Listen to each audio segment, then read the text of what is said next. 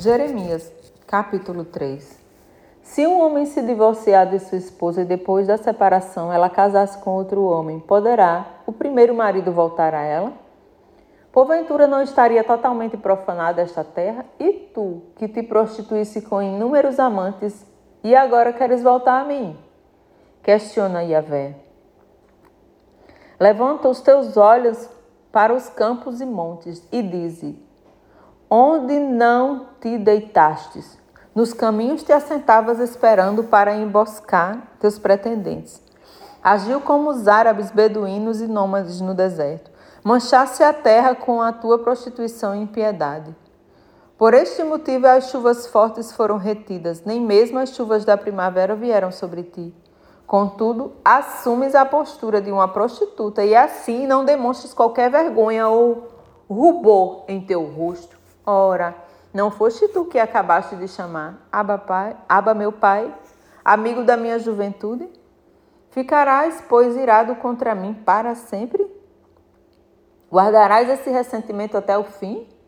Falaste deste modo, contudo, segues cometendo todo o mal de tuas paixões e desejos. Durante o reinado do rei Josias, Yahvé o Senhor me revelou. Viste o que fez Israel a infiel? Ela se dirigiu a toda a coluna em monte elevado e sob toda a árvore frondosa se prostituiu. Eu então me dizia: depois de ter feito tudo isso, ela voltará para mim. Mas ela não retornou. Judá, sua irmã traidora, observou o que se passava.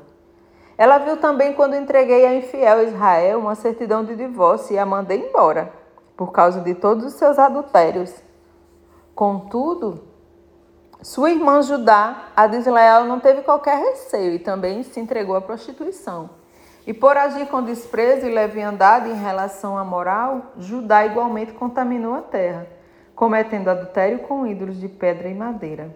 Apesar de tudo isso, sua irmã Judá, a traidora, não retornou para adorar-me de todo o coração, mas voltou com uma atitude insincera e fingida, afirma Yahvé.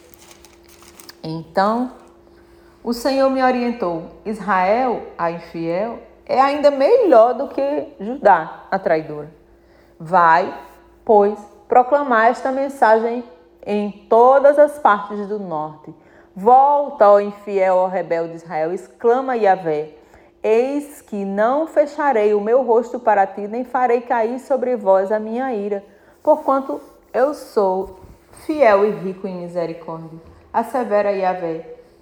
Também não permanecerei encolerizado para sempre. No entanto, reconhece o teu pecado que me rebelaste contra Yahvé, o teu Deus, que oferecestes os teus sentimentos e favores a deuses estranhos debaixo de toda árvore verdejante, reconhece também que não me obedeceste.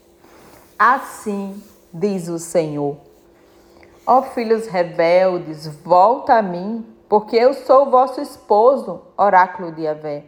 Eu mesmo vos, to vos tornar, tomarei um de cada cidade e de todos de cada clã, e dois de cada clã e vos farei retornar a Tizon Sião. Em seguida vos darei governantes de acordo com meu coração, que vos dirigirão com sabedoria e com entendimento, como bons pastores. Quando então naqueles dias vos multiplicardes e frutificardes sobre a vossa terra, declara Yahvé, não mais reclamareis a arca da aliança de Yahvé. Não será necessário que ela volte à vossa memória não pensareis mais nisto, nem mesmo vos lembrareis dela. Não sentireis falta, tampouco se fará outra arca. Quando este tempo chegar, chamarão Jerusalém o trono de Yahvé, o Senhor. E todas as nações se reunirão para honrar o nome do Senhor em Jerusalém. Não mais viverão de acordo com a teimosia dos seus corações, inclinados a praticar o mal. Naquela época, a casa de Judá caminhará com a casa de Israel, e unidas retornarão do norte, para a terra que entreguei como herança aos vossos pais desde a antiguidade. Eis que eu mesmo tenho proclamado, com que tamanho júbilo eu te trataria, com a alegria que se trata filhos amados. Presentearia com uma terra prazível, a mais bela herança entre todas as nações da terra.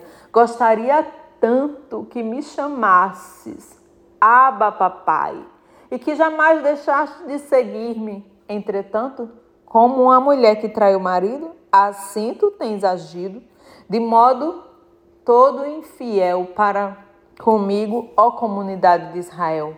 Palavra de Yahvé. Agora um grito foi ouvido por todos e vem dos altos montes.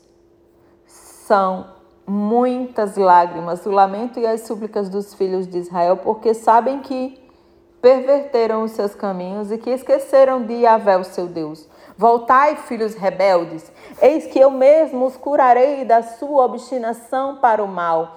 Ao que o povo exclama: Sim, eis que voltamos a ti, porquanto tu és Yahvé, o Senhor nosso Deus eterno.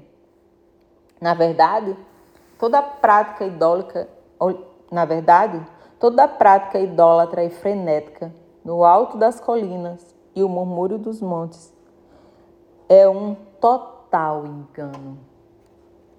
Com certeza, só em Yahvé, nosso Deus, está a salvação de Israel. Desde a nossa mocidade, Baal, o Deus da vergonha, tem devorado o fruto do trabalho dos nossos antepassados. As ovelhas, os bois, os seus filhos e suas filhas.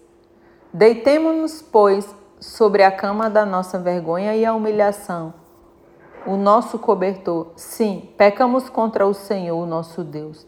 Tanto nós como os nossos pais, desde a nossa juventude até nossos dias e de fato, não temos obedecido a Yahvé, ao nosso Deus.